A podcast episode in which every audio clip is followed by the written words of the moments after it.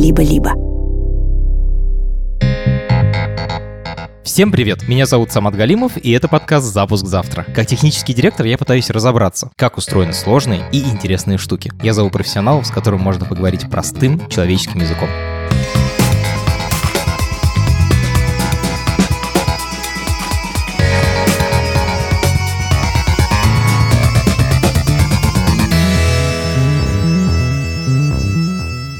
Сегодня мы будем говорить о 3D-печати, но не обычной 3D-печати, а о печати зданий, домов. Честно говоря, я очень давно увидел на ютубе видео и захотел сделать про это эпизод. Но найти гостя, который бы в этом разбирался, оказалось ну, практически нерешаемой задачей. Мы в какой-то момент сдались, но потом случайно наткнулись на архитектора из Миннесоты, который напечатал замок. И это было во многих американских медиа. Прорывом оказался тот момент, когда мы случайно узнали, что архитектора зовут Андрей Руденко. Он говорит по-русски и согласился прийти ко мне в подкаст. Андрей оказался одним из первых людей, который научился печатать дома так, чтобы в них можно было жить, а не просто какие-то экспериментальные сооружения. Мы разберемся, как устроены 3D-принтеры для печати домов, как устроен вообще сам процесс печати и когда, наконец, каждый сможет напечатать себе дом.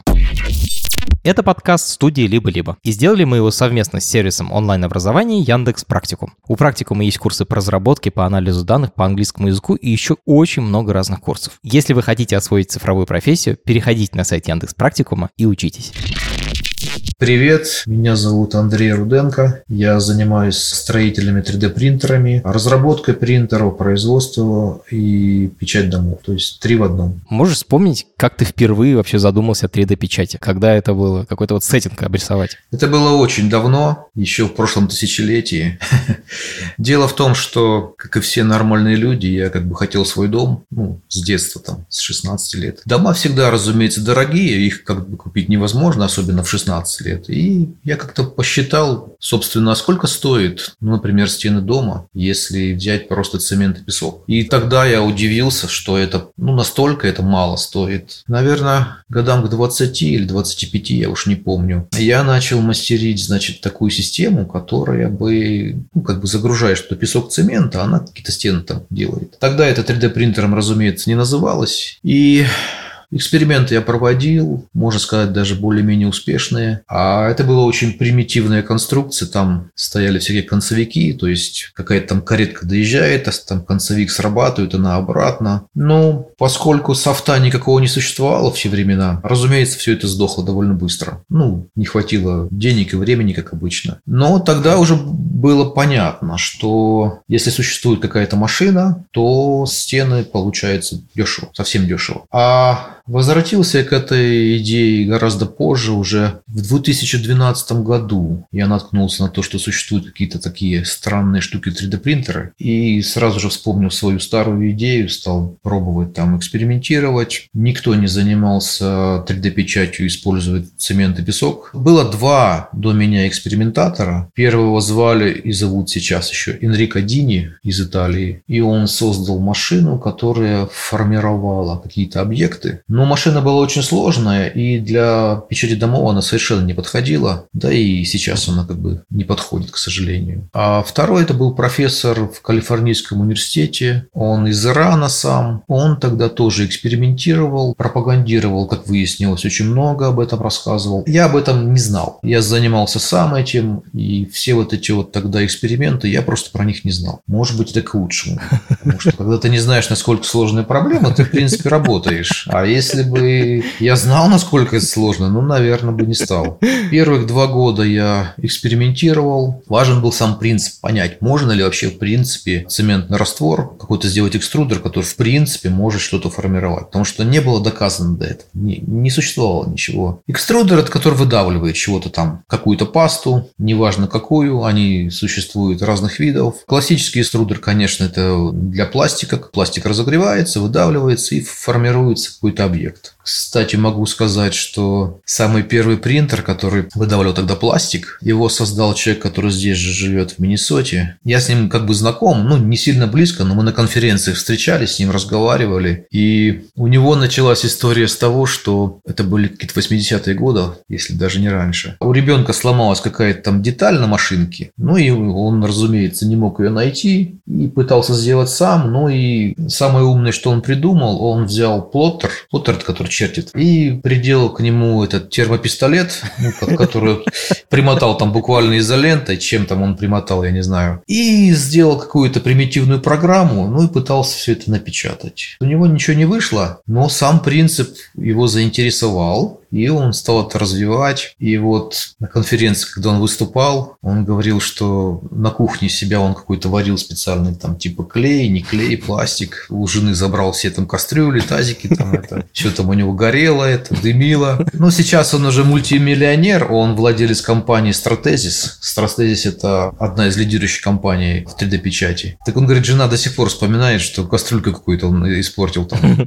Потом он запатентовал, все это у него хорошо пошло, патент держался 20 лет, и вот только вот в 2000, кажется, 12 или 10, я не помню, патент закончил свое, так сказать, действие, и после этого началась вот эта вот как бы революция в 3D-печати. Хочу вот прям пойти по шагам, прям типа раз, два, три. Вот представим, я к тебе приду, да, и попрошу тебя напечатать мне дом. Какие шаги нужно пройти для того, чтобы это произошло? Типа, условно, не знаю, там начинается, наверное, с какой-то схемы дома, да, с какого-то понимания, как он будет выглядеть. Это 3D-модель, что это? Можешь немножечко вот рассказать? Когда человек ко мне приходит и говорит, я хочу напечатать дом. Первое, нужно, как сказать, объяснить, что те дома, которые до этого были сделаны по другим технологиям, там, деревянные, кирпичные, они не совсем подходят для 3D-печати. У принтера есть определенные границы печати. Ну, в нашем случае это там 11 на 20 метров, примерно 11 на 20 метров. Там разные модели есть э, с разными размерами печати. Соответственно, дом ну, не может быть большего размера. 11 на 20 метров вообще идеально, меня устраивает.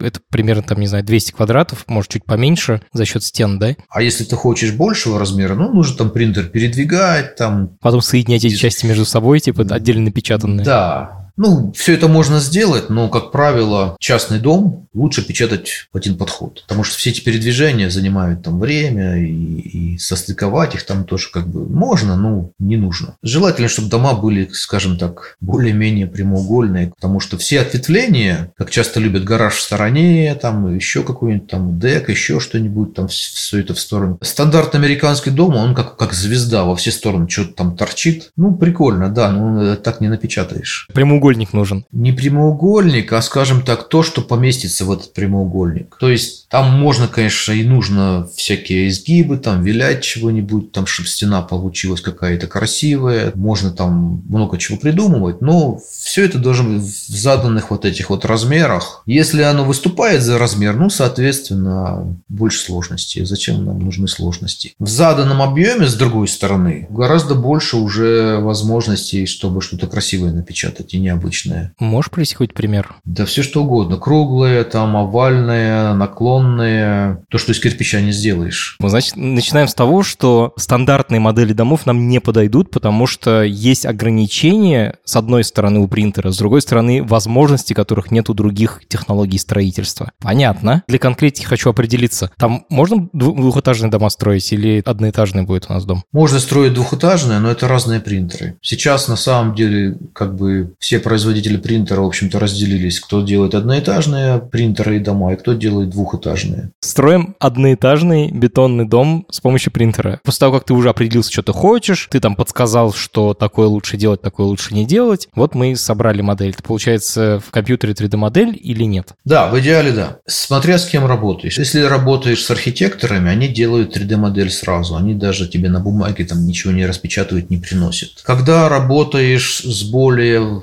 как сказать, взрослыми или пожилыми там строителями. Многие из них до сих пор не умеют пересылать файлы по телефону, например. У меня просто реально вот объект был, мы закончили две недели тому назад, и там ребята по телефону просто звонили. Но они идеальные строители, они все знают про бетон, про цемент, вообще вопросов нет. Вот они мне тогда принесли на бумаге начерченный этот, по-английски называется floor plan, ну как это сказать, план дома. Поэтажный. И я его переносил буквально сидел линейкой замерял, там буквально переносил на компьютер, делал этот 3D файл. Да, когда я сделал, все как бы нормально, я сразу его делал, зная нюансы, чтобы печатать, как бы сразу все это внес, и все получилось хорошо. хорошо. А что после этого с этой моделью происходит? Получилась модель, ты ее можешь прямо засунуть в принтер, я не знаю, ну, как, типа, когда на бумаге печатаешь, да, ты можешь по Wi-Fi скинуть на принтер, там, типа, на печать. А в нашем случае нужно как-то специально подготовить этот файл? Ну, есть программа, называется слайсер. Он разбивает по слоям, там выбираешь толщину слоя, там 10-20 миллиметров, сколько угодно. И он тебе дает слои этого дома, и вот эти слои потом уже как бы загружаешь в компьютер, а в компьютере там еще одна программа, которая их читает и начинает двигать этот принтер там влево-вправо, вверх-вниз. То есть управлять его прямо этими головками или как это называется правильно? Экструдерами? Да, да. То есть там получается, ну, три программы минимум. То есть первая это какой-нибудь CAD программа, автокад там или другая любая. Вторая это слайсер, который разбивает на слои. А третья непосредственно уже управление вот этими шаговыми двигателями, шаговиками. Мы используем больше программ,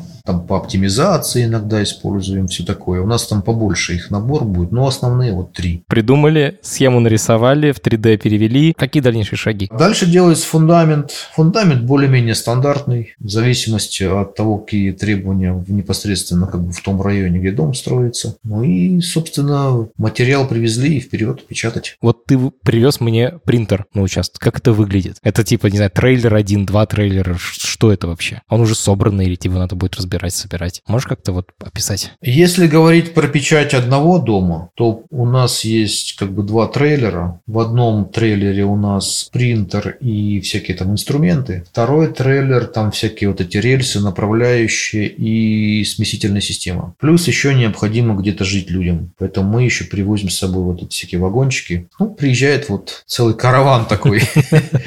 Если говорить про перемещение с участка на участок, ну, скажем, есть 10 домов или там 50 домов, которые нужно построить, то мы принтер перекатываем на колесиках.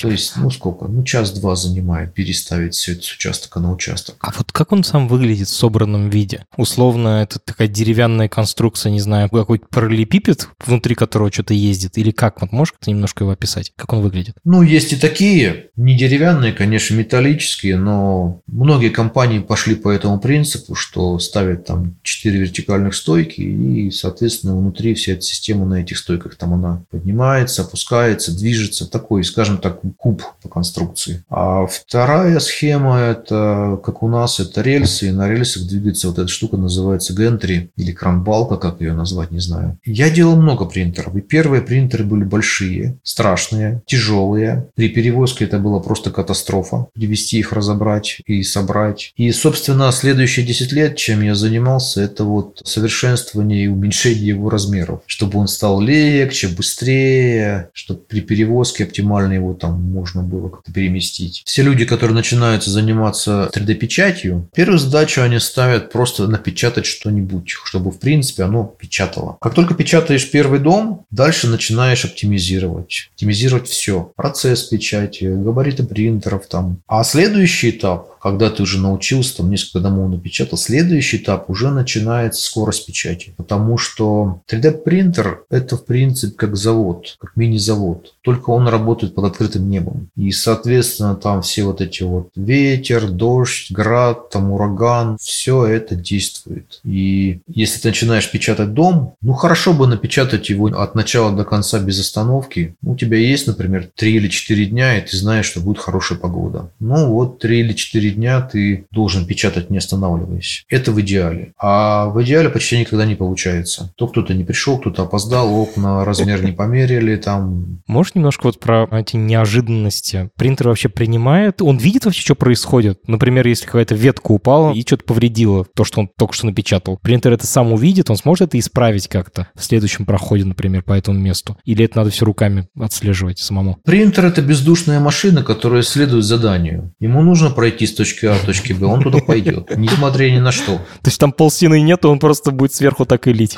Ой, столько случаев поначалу было. Ну, например, мы когда работали, печатали на Филиппинах, там у них с электричеством были проблемы. Оно частенько вырубалось, ну так, секунды на две, например. Вот принтер выключился на две секунды и включился. И после этого экструдер начинает лить этот, куда попало. Он там мимо стены прям все это льет. В общем, несколько раз у нас такая проблема произошла, и поставили в конце концов бесперебойник. И проблему эту решили. Там же у нас были случаи, когда люди, которые устанавливали трубы, вот эти сантехники, они просто положили одну трубу на рельсы и ушли. А дело в том, что когда начинаешь печатать первые слои, ты, в общем-то, все видишь. Ну, как бы у человека рост есть, и он сверху вниз смотрит, он все контролирует. Ну, как только печатаешь метра полтора-два, то ты ничего не видишь, что происходит с другой стороны. И я, соответственно, не увидел трубу эту. Причем труба не просто лежала, она из стены торчала и на рельсах так вот. Они думали, наверное, там ну, переедет или как. Конечно, это все заклинило. После этого пришлось создать систему безопасности, скажем так, так. Если одна сторона клинит, то он там, принтер начинает либо орать очень громко, а если сильно перекос, то он выключается. Систему эту создали, сейчас как бы в этом отношении получше. То есть какая-то обратная связь у него все равно есть, он как бы чувствует, что происходит, хотя бы с его экструдером, что он типа может двигаться или нет. Да, мы как бы эту систему установили, намного спокойнее стало. Но никогда не знаешь, что сделают люди. Потому что было столько случаев, вот, как огня боюсь всяких вот этих их называю visitors, кто приходит посмотреть. Потому что люди непредсказуемые вещи делают. Ну, во-первых, все начинают пальчиком тыкать в стену. Вот слой напечатан. Она мягкая еще в этот момент, да? Да, у меня на стене столько пальцев вот этих потом видно. Мы заканчиваем, когда дом печатать, там вот это, вот эти были визиторы, туристы приходили, вот это, вот эти вот. Кто сильнее, кто меньше тыкнул. Скажи, пожалуйста, а насколько гладкая получается стена? Вот ты сказал, следы остаются, когда тыкаешь. Это она такая супер гладкая, как, не знаю, отлитый бетон, или она все-таки по слоям там видно эти отдельные слои? Они не гладкие, но они ровные. Мы на самом деле, наоборот, стараемся сделать ее текстурной. Последние годы я большую часть времени именно тратил на то, чтобы придумать, как именно ее сделать такую текстурную, чтобы она ну, и скрывала дефекты и смотрелась неплохо. Но вот на последнем доме мы, в принципе, победили. Сумели сделать текстуру, которая легко делается, достаточно эффективная и смотрится нормально. Блин, дико интересно. То есть тебе не нужно достигать максимальной гладкости поверхности, наоборот, тебе нужна какая-то текстура, которая с определенного расстояния будет максимально приятно выглядеть. Да, да, да. Поэтому, когда печатаю дом, ну я, по крайней мере, я сразу продумываю, как он будет выглядеть в конце, когда будет полностью закончен. И, скажем так, часть комнат мы вообще никакую там ни штукатурку, ничего не делаем. Ну, то есть, вот эти комнаты главные, где входишь, там вот, где кухня, например, где, как он, холлвей. То есть, они текстурные, и людям это нравится. А вот спальня, например, да, там люди хотят уют, они хотят, чтобы стены были гладкие. То есть, две-три комнаты можно заштукатурить и сделать классический вариант. Ванные комнаты обычно сразу плитка идет, потому что ее легко на эти стены устанавливать. Стены как бы... И положить плитку очень простая задача. А часть дома вообще никакой финиш не делаем так хорошо. Довольно часто делаем всякие там ниши для картин, там, для всяких там этих... Это прям сразу печатается во время формирования стены. Да. То есть тебе не надо потом это вырубать или еще что-то такое. Да, поэтому я клиентам сразу говорю, ребята, вы, пожалуйста, сейчас продумайте продумаете все, что вы хотите, вот мы стараемся максимально вот этих элементов напечатать. Потому что, ну, нет смысла покупать шкаф, если мы можем сделать нишу, в эту нишу, соответственно, там... Просто вставить рельсы и будет как бы, будет тебе шкаф. Да, примерно так. Блин, хочу ма. Или вот довольно хорошее решение, которое я часто использую, это мы печатаем такие ниши и вставляем стеклянные полки туда. Да, это как шкафы получается. Продумывать заранее, где какая ниша, куда ты чего-то поставишь, где у тебя будет полка там. Это все очень важно, и когда разговор про 3D-печать, это становится актуально там в 10 раз больше. Очень часто я не могу от людей добиться размера окон. Ну, то есть они мне дали чертеж там метр на два окно, приблизительно. Говорят, ну печатай, мы потом окна купим. Я говорю, ребята, вы не можете купить окно вот. Любого размера. То есть можете, конечно, да. это будет стоить неограниченное количество денег, мне кажется. Да. И у меня были такие случаи в Техасе, вот ребята, вот они также мне сказали, вот печатай. У нас есть компания, она тут рядом она сделает любого размера окна. Давайте, говорю, вы сначала просто возьмете рулетку, померите точный размер, и мы напечатаем вот точный размер. Вы просто вставите, силиконом вокруг промажете, и он будет там как бы стоять это окно. Не, мы закажем все. Ну, когда мы проект закончили, они потом мне жаловались, конечно, ой, дороговато, что-то дороговато, это получается у окна. И три или четыре месяца, по-моему, заказ на вот этот специальный размер. Ну, конечно, да. Ну, это совсем меняет, мне кажется, вообще мышление, типа, то есть тебе сначала не коробку надо сделать, тебе сразу дом надо весь продумать, и после этого его уже начинает, начинает строить.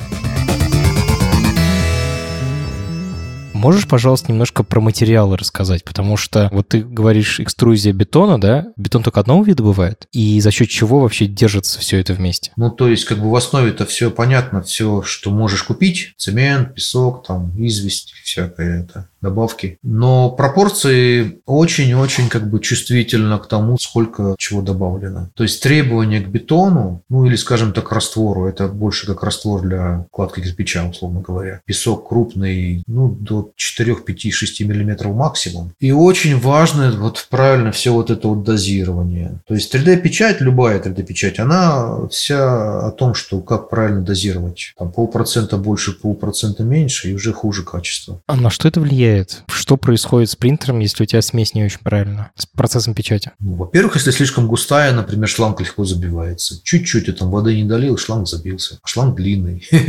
Его там чистить, менять целая проблема. А во-вторых, сам экструдер тоже, он чувствительный к этим вещам. В-третьих, как он будет ложиться именно вот на стену, слои вот эти вот. Чуть меньше воды, он получается густой, там начинает воздушные какие-то там карманы, по ним может трещина пойти чуть больше воды, может потечь слой. Такое сколько раз было, что ребята перепутали там пару кружек больше воды и казалось бы ерунда, а на стенах это видно сразу, когда слои идут. Очень чувствительная вещь, и она зависит от многих параметров, там скорость печати, температура, размер дома. Угу. Скажи, пожалуйста, вот дом, который я там придумали, что я буду строить, да, около 200 квадратов, мы его начали печатать. Сколько времени примерно это займет? Нужно начать с того, что это единственный дом в этой эрии, потому что первый блин всегда комом. Всегда. То есть сколько у тебя не было опыта, вот сколько вот ты блины можешь жарить, но все равно сковородку пока ты разогреешь, пока она вот стабильность какую-то не приобретает, так же и с печатью. Приезжая на новое место, ты всегда сталкиваешься с непонятными вещами. Песок будет точно другой. Цемент-производитель тоже будет другой. Казалось бы, он весь одинаковый. Нет, от производителя к производителю он сильно отличается. Вода, жесткость. Приезжаешь на новый объект, те же самые материалы взял, а смотришь, а воды нужно чуть больше или чуть меньше. И не знаю, как там в теории, на практике влияет влияет. Вода разная. А, ну, время года, там, весна, осень, зима, лето. В прошлом году, когда печатали этот большой дом в Техасе, там вообще у нас такой экстрим был. Я вообще не ожидал. Я думал, я знаю все. Нет. Там как бы такая получилась типа долина, ну, где-то размером, прямая такая вот долина с километр, наверное. И именно с той стороны дул ветер. Он прямо там разгонялся вот, и прямо вот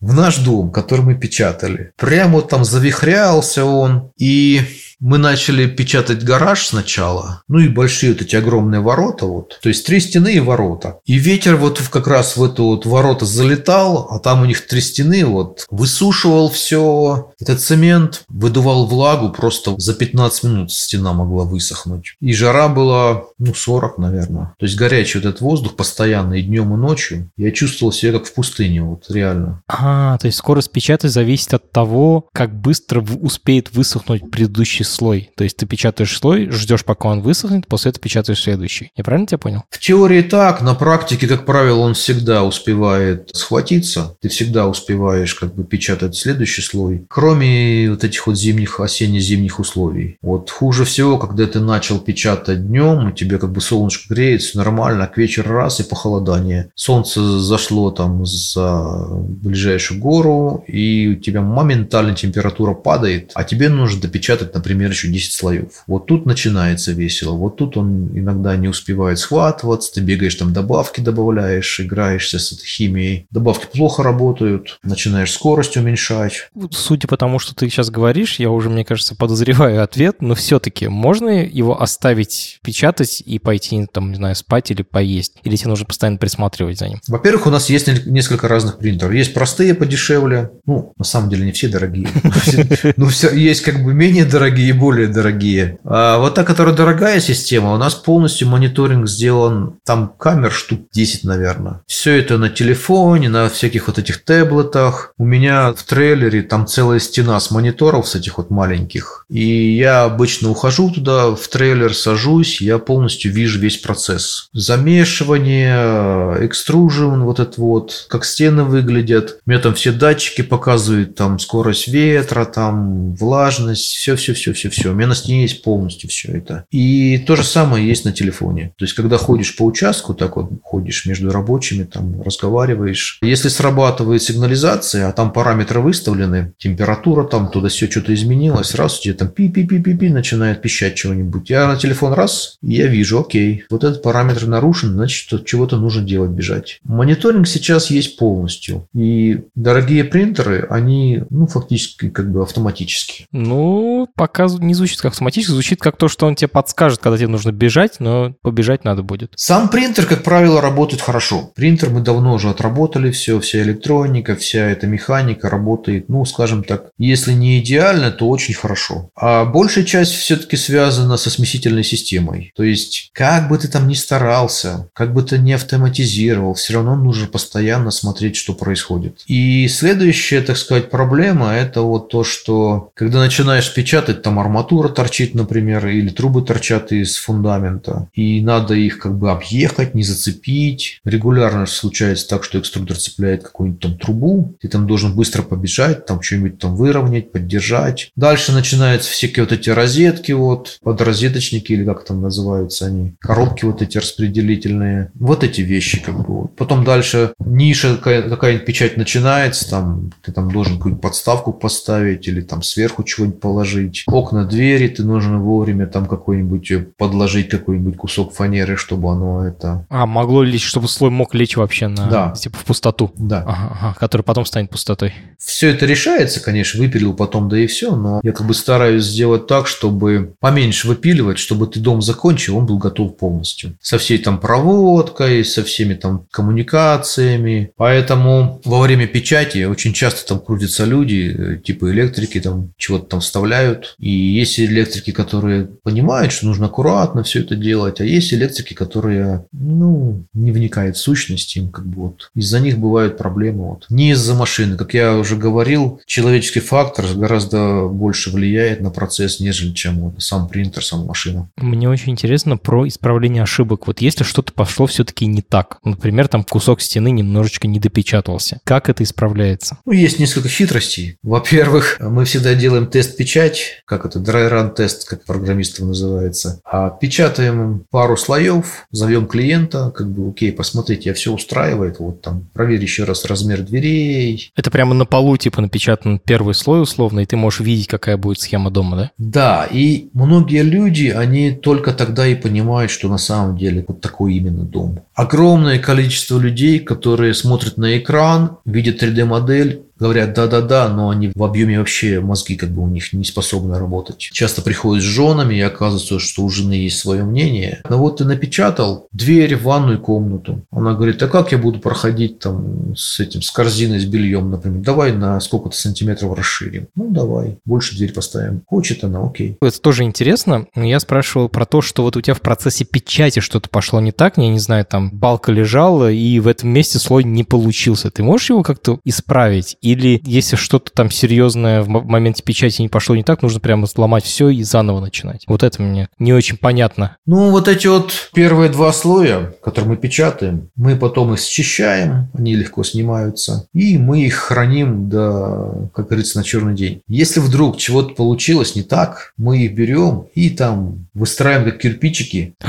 Офигеть! Ты просто подкладываешь прямо этот же слой туда, как планку. Да. Иногда очень много планок. У меня был случай... А, да, кстати, с этим гаражом, который вот в долине в этой стоял. Там что-то получилось, как, короче, у нас над воротами, когда стали печатать перемычку вот эту вот, и она как бы свежая была, совсем свежая, и ветер ее просто сдул. Там сильный очень ветер, реально был сильный. Сантиметров 20 или 30 просто упало. Ну, я вот пошел, пособирал вот эти вот первые слои, вот эти, которые у нас заготовки лежали. Ну, выстроил их там вот с цементиком, все нормально. И незаметно абсолютно абсолютно. Я потом даже искал, где это место, я уже забыл, где я там доделывал. Нормально получилось. Я исследовал вопрос строительства домов у себя здесь в Латвии, и раз за разом натыкался на тему теплоизоляции. Мол, очень важно, чтобы стены хорошо держали тепло, и что это не так просто достичь. Насколько энергоэффективными получаются напечатанные дома? Ну, есть много вариантов, чем заливать стены, потому что мы не полагаемся на то, чтобы стены были несущими. То есть 3D напечатанные стены все равно в определенный момент могут сломаться. Ну, там землетрясение, я не знаю, что еще. Поэтому мы всегда заливаем. У нас концепция такая. Даже если не прочные получились при печати, лучше все равно чем-то залить. Пенобетон какой-нибудь, там тысячи вариантов есть чем. Ну, пенобетон это классика. Есть там у нас еще несколько у нас секретных вариантов для разных этих условий. Там для Калифорнии мы разработали там отдельная тема, там материал, который не горит. Там у них пожары одно время очень сильные были. Огромное количество людей осталось без домов, страховка ничего не заплатила,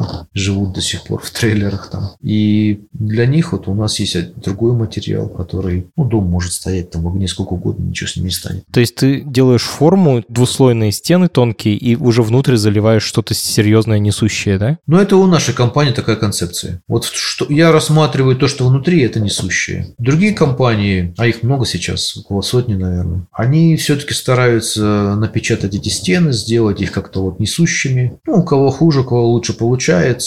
Ну, скажем так, я бы на это не надеялся, потому что лучше чем-то залить. Мне кажется, ключевой вопрос, который уже, наверное, всех слушателей такой интересует, типа, сколько это все будет стоить? Порядок вообще объясни, как это складывается. Принтеры дорогие, но то, что ты печатаешь принтерами, потом намного дешевле, чем любые другие технологии. У нас экономия составляет ну, на разных объектах ну, 25-40% примерно по сравнению с классическим американским строительством. Я про это ничего не понимаю. Порядок какой-то можешь обозначить? Ой, я не могу точно сказать, потому что здесь же цены тоже скакали недавно. После ковида здесь там со стройматериалами был ужас-ужас, и, соответственно, стоимость домов, домов тоже то падала, поднималась, тут же как бы несколько волн было. Поэтому я давно уже как бы не слежу за конкретными цифрами, я просто знаю, что в среднем у нас получается вот минимум 25% мы экономим. При хорошем раскладе, если грамотно спроектированный дом, ну 40 где-то. А сколько сам принтер стоит? Ты сказал, что это очень дорогое удовольствие. Принтер начинает начинается от 300 тысяч и там до миллиона, там разные модели. Площадь печати, больше или меньше э, автоматики. Я правильно понял, что ты все эти принтеры делаешь сам? Ну, наша компания делает их, не сам личные. Первые, да, я делал сам, там разрабатывал. Потом на Филиппинах мы делали там с друзьями, все вместе было. Когда нужно было делать дом на Филиппинах, я подготовил некоторые части здесь, часть экструдера там сделал, загрузил все это в чемоданы, туда, значит, 7 чемоданов было, поехал. Потом я позвонил своему другу, который очень мастеровой человек, который может сделать все что угодно, и он туда прилетел, и мы вдвоем за два месяца собрали принтеры из местного металлолома, уходили там на вот эти вот, как, как говорится, блошиные рынки, вот эти вот, покупали там все это, какие-то там моторы, редукторы от какого-то там трактора сенокосилки. Ну вот, мы собрали за два месяца, и мы еще волновались, что очень медленно работаем. Еще ушло там, наверное, два месяца дом напечатать. То есть 4, в течение четырех месяцев был собран принтер, очень работоспособный, и напечатан дом. И я очень сильно переживал, что это заняло столько много времени. Ну, потом, когда я поговорил с людьми, вот, которые связаны вот с бизнесом, там, с производством, они говорят так, слушай, у нас компания вот есть, говорит, мы такой проект, ну, примерно год, наверное, только бы обсуждали. Примерно через год были написаны все эти requirements, значит, там кто чего делает. Потом наняли бы примерно инженеров, ну, может быть, человек 100.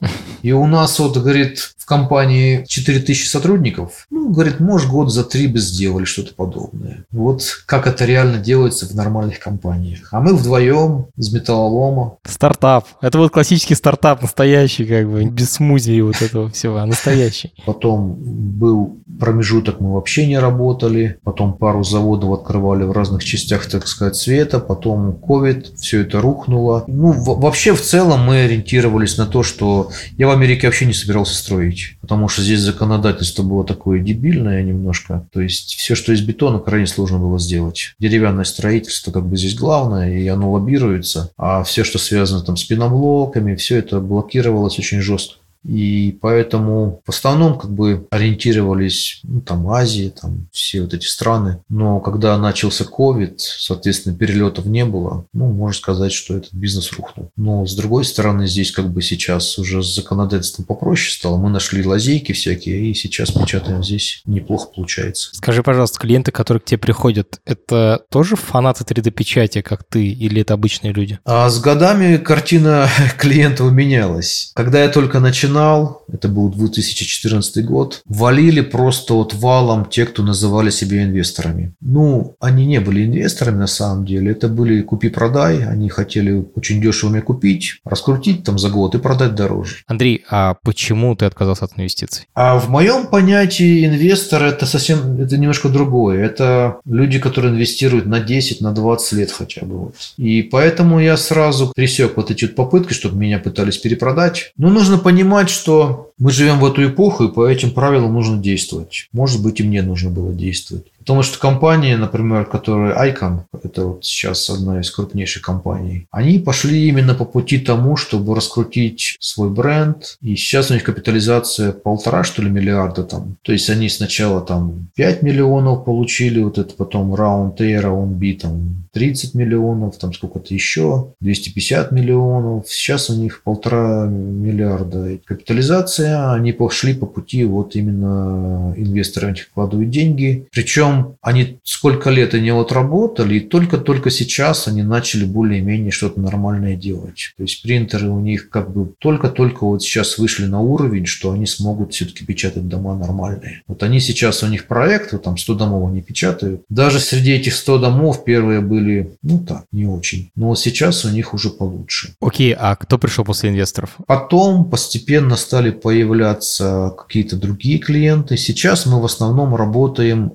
скажем так, со строительными организациями, у которых есть опыт, потому что с ними легче работать. Ты с ними договариваешься, они вот как бы подготавливают там земля, там все это, они знают, что там нужно воду провести, они все это знают, и мы не тратим время на всякую ерунду вот эту вот. Когда ко мне обращаются частники, чтобы построить дом, я, как правило, отказываюсь, потому что большинство участников, они понятия не имеют, что они делают, и с ними просто сложно работать. Много очень тратишь энергии, времени. То есть сейчас в основном строительной организации. А насколько это вообще распространенная тема? Есть ли у тебя конкуренты? Ты об этом упоминал немножко. Когда я начинал, я был один, и было вот два человека, которые до меня пробовали, но не очень получилось у них. Я с уважением к ним отношусь, но по факту на тот момент все-таки я как бы первый сумел что-то такое распечатать. Я этим тогда гордился даже в те времена. Но очень быстро стали появляться много компаний, которые захотели делать то же самое. И многие люди со мной, я их знаю, мы связываемся, даже перезваниваемся, иногда с уважением друг к другу относимся. Многие копировали, воровали технологию, и потом как бы мы с ними в не очень хороших отношениях. А многие свое разработали, которые к моей технологии вообще никакого отношения не имеет. Сейчас в целом по миру, наверное, около 100 компаний, которые этим занимаются. Скажем так, из них, может быть, 10 компаний сейчас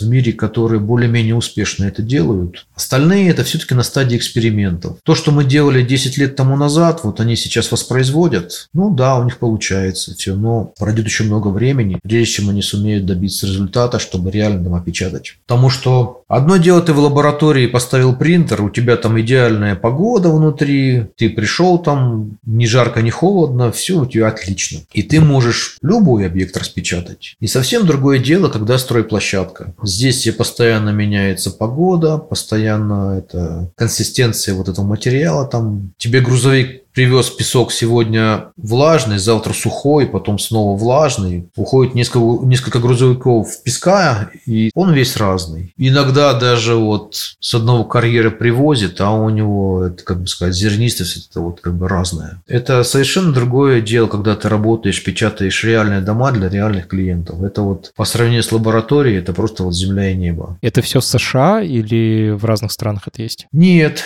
это не США. Ну, начнем с того, что вслед за мной первые Две-три компании были созданы в России, и, они сейчас существуют. Эпискор, правда, переехал в США. Еще одна компания с Московского университета в Калифорнии сейчас работает. Потом европейцы начали этим заниматься. А сейчас распределение по миру как бы более-менее равномерное. Но проблема в том, что нет больших успехов. Очень много компаний, которые экспериментируют, но они не строят дома для реальных клиентов. 3D-печать, она шире намного, нежели чем просто печать там вот стен этих. Там есть куда развиваться. У нас сейчас есть технологии, которые, ну, как сказать, на 10 лет вперед. Красители, например, мы используем автоматическое дозирование, там стены там цветные. Ну, это как...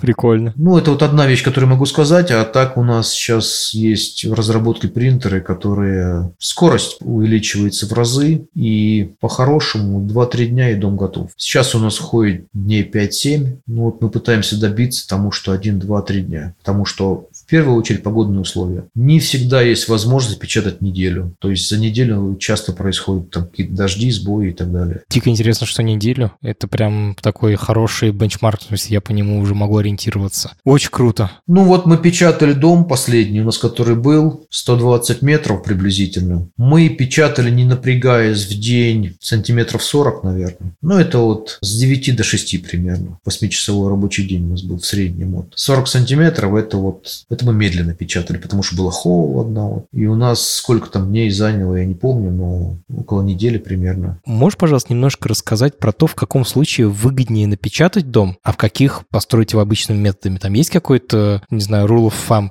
правило. Типа, когда проще одно, когда проще другое. Выгоднее даже. Я бы сказал так. Есть среднестатистические дома, и если правильно проект разработать, то выгоднее печатать. Есть дома какие-то экстремальные. Ну, условно говоря, там дом на горе где-нибудь на склоне горы, ну, нет смысла его печатать 3D принтером. Ну, никак нет смысла. Там площадку выравнивать, там целая проблема. Также нет смысла печатать дома в холодном климате. Все-таки строительный сезон холодном климате короткий, и большая часть времени получается принтер простаивает. А все южные части выгоднее нам много печатать, чем строить. Круто. Ну, например, в Техасе там же как бы вот зимы почти нет, и мы работали круглый год.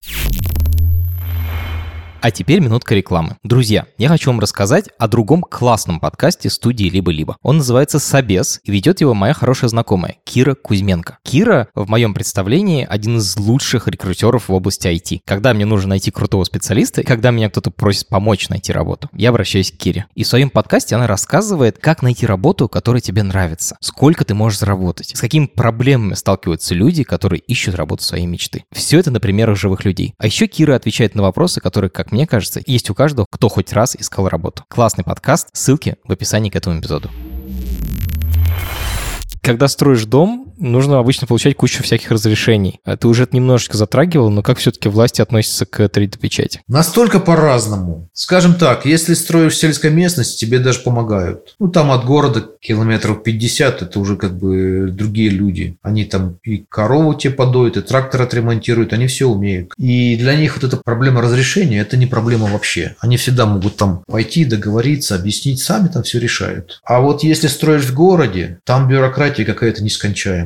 Там просто вот иногда есть человек, который вот свою должность, он тупо выполняет задание, и к нему приходишь, говоришь, мы хотим напечатать 3D принтером дом. Он говорит, а у меня нет таких законов. На основании каких законов мы будем печатать? Я, говорит, вообще такое не знаю. Принесите мне законы, и я вам буду по ним давать разрешение.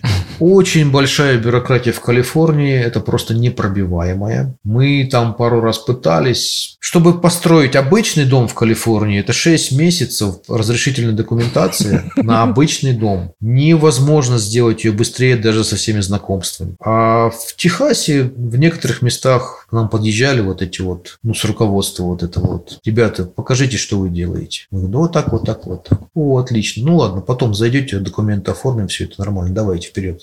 Там простые ребята как бы вот. Они еще потом это, там целая делегация к нам местных ездили, какие-то полицейские, мэры какие-то.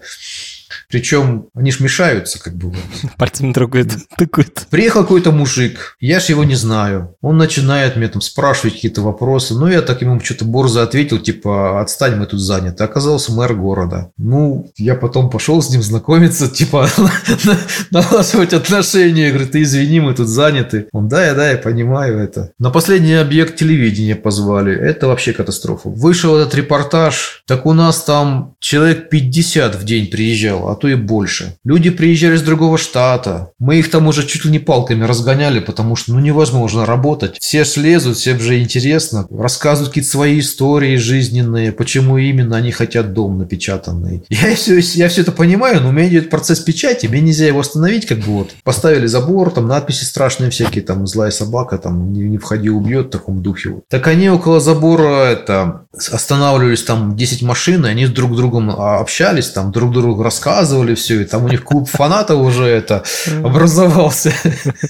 Слушай, про это сейчас я буду расспрашивать, я очень хочу про это еще поговорить. Давай вернемся к замку, с того, чего начали. Как мы тебя нашли вообще? Расскажи, как тебе пришла идея в голову напечатать замок. Да просто больше нечего было и негде. Когда я сделал первый принтер, нужно было где-то его тестировать. Ну где? Я попытался найти землю, даже как бы деньги платить за землю надо было. Ну, деньги все были потрачены на этот принтер, как бы два года работы, и, ну, все, что оставалось, это вот за домом там где-то. А печатать что? Да непонятно было, что печатать. Ну, надо было что-то покрасивее, такое прикольное. Ну, думаю, да, я это... Ну, так вот, нарисовал быстрый эскиз, отдал своему товарищу, а он его в 3D модель превратил довольно быстро и качественно. Когда начал печатать, я так подумал, что для чего он будет служить. Я это газонокосилку начал туда совать, она не пролезает. Думаю, так, надо двери расширить. Я померил газонокосилку это и увеличил размер. Теперь я туда на зиму прячу газонокосилку, значит, чтобы она не мешалась. И там всякие инструменты, лопаты там это. Как только напечатал первые 50 сантиметров, соседи, значит, заметили и стали писать жалобы. Говорят, у нас здесь как бы запрещено какое-то строительство, ты должен получить разрешение. Я очень расстроился, потому что я не знал, какое разрешение получать. Я пошел в местное, значит, это как это, где дают разрешение, ну, стал там плакаться, говорю, ребята, ну, не знаю, что делать. Какое разрешение мне нужно на вот эту штуку? Я сделал 3D принтер, который печатает бетоном. Возникла немая пауза, потому что все, кто сидел там, вот эти вот разрешительные вот эти органы, они так... Я видел, как у них мозги шевелятся. 3D, 3D принтером печатать бетонное здание. Через минуту они оживились, стали расспрашивать, я им там фотографии показал, там какие-то вот, говорю, вот, ну, помогите бедному несчастному, вот, что-нибудь придумайте. И они завелись, ну, мужики есть мужики, они как бы это, да, давай мы вот так, а давай по этому закону, а по этому не получится, давай вот так. В итоге они мне дали разрешение на игровую площадку. Mm. Я пришел соседям это показал, говорю, все, у меня есть разрешение, вот официальный документ. Допечатал до конца, соседи все потом сюда ходили фотографироваться. У меня здесь целая фотосессия. Ну, примерно месяцев шесть, наверное, паломничество было. Особенно, когда статья в газете вышла, потом местное телевидение какое-то приехало ко мне здесь, это в 8 утра. А как об этом вообще узнали журналисты? Можешь рассказать? Я куда-то поставил фотографию этого замка еще недоделанного. Он еще только наполовину был сделан. И ко мне пришло письмо с местной газеты. Уж не знаю, как они там узнали. Можем сделать интервью. Я говорю, ну, допечатаем, сделаем, как бы не вопрос. А, приехала девушка молодая, сделала интервью. Ну, в газете это, думал я, будут печатать когда-то там, может, будут, может, не будут. Я ничего там не ожидал. А на следующее утро я это пошел в кафе местное, думаю, кофе попью как раз таки вот. И лежит газета с моей фотографией Причем моя фотография и фотография Путина рядом. И, значит, это, меня хвалили, а Путина ругали. Я такой думаю, ох, ничего себе, какой я молодец. Это все это быстро разнеслось, и на следующее утро, воскресенье, в 8 утра звонок. Здрасте, так и так, вас там беспокоит с местного телевидения, значит, мы хотели бы снять это репортаж. Я говорю, хорошо, давайте там завтра там договоримся. Он говорит, да мы вообще-то около ваших дверей стоим. Я такой, ну, вообще не ожидал, как бы. Ну, быстро оделся, выбежал там это, не расчесанный, ничего такое. Они действительно стоят с камерами, с такими серьезными, около дверей прям вот. Ну и начали, значит, они снимать, расспрашивать. И репортаж сделали, в принципе, неплохой. Ну и после этого, как бы, это было первое в мире напечатанное чего-то такое. Конечно, было, можно сказать, паломничество. Архитектурный институт, студенты приходили, и кого тут только не было. Это. Я поначалу-то радовался, прикольно, а потом уже прятаться начал. Говорю, меня нет дома. Идите, смотрите там, что хотите. Был момент, когда ты проснулся знаменитым? Да, вот этот момент был, когда вышел вот этот репортаж. Я тогда еще не привыкший был к этому вниманию, как бы вот. И там по телевидению когда показывали, значит, конечно, тут все это мои друзья и знакомые, там это все это увидели, и прикольно было. А потом NTV, по-моему, еще звонила, делала репортаж. Там еще в России вышло, тоже все там знакомые увидели, конечно, прислали письма. Это я был знаменитостью некоторое время.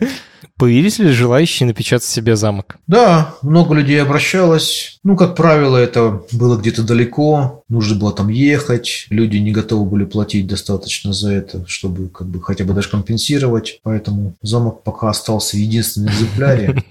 Но файл есть, можно напечатать.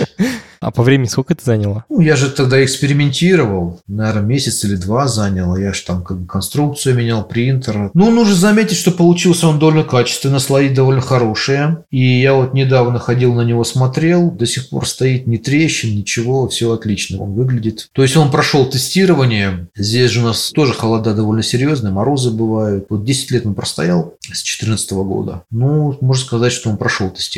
Технология прошла тестирование. А расскажи немножко про свою компанию, Андрей. Сколько у тебя сотрудников? А у нас же сейчас после ковида все заново. Жизнь полностью изменилась до ковида и после ковида. До ковида были большие планы, но как только самолеты перестали летать, ну и все, на этом закончилось. Поэтому сейчас возрождаемся заново. Если раньше мы ориентировались на производство и продажу принтеров в основном, то сейчас мы ориентируемся просто на печать домов. Производство и строительство – это немного, немного разные вещи. А у нас принтеров заказывают мало, по той простой причине, что есть компании, которые э, раскручены именно на продажу. Они прекрасно эти принтеры продают, у них профессиональные salesperson, кстати, вот, которые продают все что угодно. Другое дело, что эти принтеры не совсем работают в реальности. Они хорошо для экспериментов, но когда печатаешь дом, они не совсем то, что надо. Я просто еще понял такую вещь, что либо ты должен быть очень public person, то есть ты должен постоянно все ходить, рассказывать, там, привлекать инвестиции, либо наоборот, лучше вообще молчать. Среднее не работает.